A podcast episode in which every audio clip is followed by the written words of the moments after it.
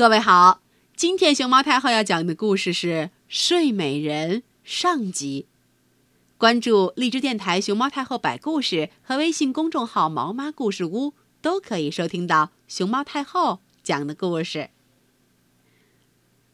很久以前，有一个国王和王后，因为没有子女，感到难以言喻的悲哀。他们尝遍了世上所有的药水，发尽了誓愿，到处求神，可是也没有任何用处。终于，王后生下了一个女儿，他们为她举行了隆重的洗礼。他们找遍全国，请来了七位仙女当她的教母，希望她们能给她带来好运气。洗礼之后，仙女们从教堂到了王宫。那里已经为他们预备好了丰盛的午餐，每位仙女的面前都摆上了一个大金盒，里面装着一把金条羹、一把金刀、一把金叉，全都镶了钻石和红宝石。但是他们刚想就坐，忽然看见大厅里进来一位不速之客，一位很老的仙女。五十多年来，她从没有露过面，人们都以为她不是死了。就是中了魔法。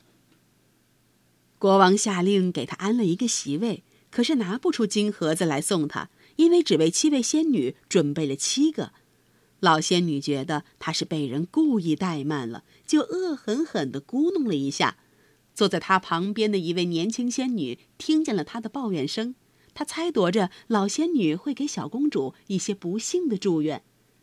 就在席中时。她赶忙起身，藏到了帷幕的背后，这样他可以最后表示祝愿。要是老仙女有什么恶意，他也可以尽可能挽回一些后果。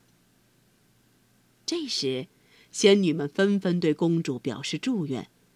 最年轻的仙女祝愿公主成为世上最美的人；第二个仙女祝愿她具有天使般的聪明；第三个说。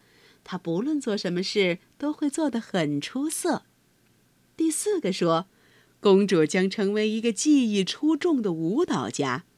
第五个说，她的歌声会像夜莺那样动听。第六个说，她将能娴熟地演奏所有的乐器。轮到老仙女了，她老态龙钟，摇头晃脑，恶狠狠地说。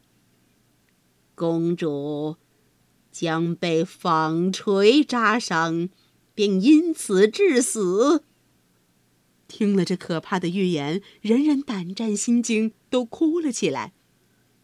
就在这时候，躲在帷幕背后的仙女走了出来，说：“放心吧，国王王后，你们的女儿不会死。当然，我没有法力整个改变老仙女的预言。”公主的手会被纺锤扎伤，可是他不会因此死去，而是会因此沉睡一百年。一百年之后，将有一个王子来唤醒他。国王为了防止灾难发生，下令不准用纺线杆和纺锤纺线，甚至不准在宫里存放纺锤。大约。十五六年以后，国王和王后有一次出去到行宫游玩，公主自得其乐地在宫里到处游逛。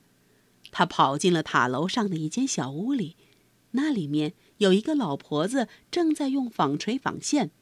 她从来没听说过国王的禁令。你在做什么呀，老婆婆？公主问。我在纺线呢，孩子。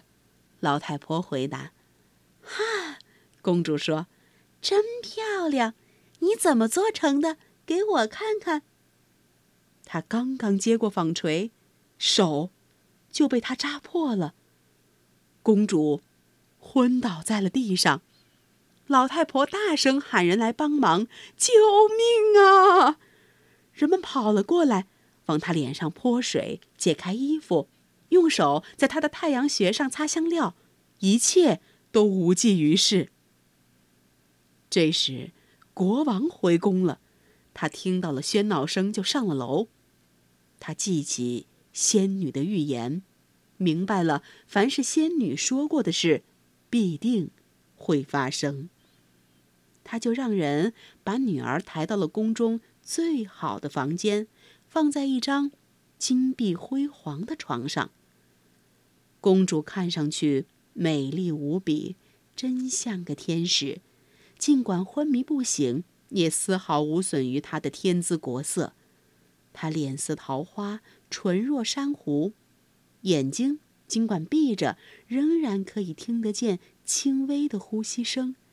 这使周围的人感到欣慰，他毕竟还活着。国王下令让他安眠，等待他该醒的时刻的到来。那位救了公主的性命，但注定她要沉睡百年的好心肠仙女，此刻正在有一万两千里远的马塔金王国中。但是，一个侏儒立即把消息报告了他。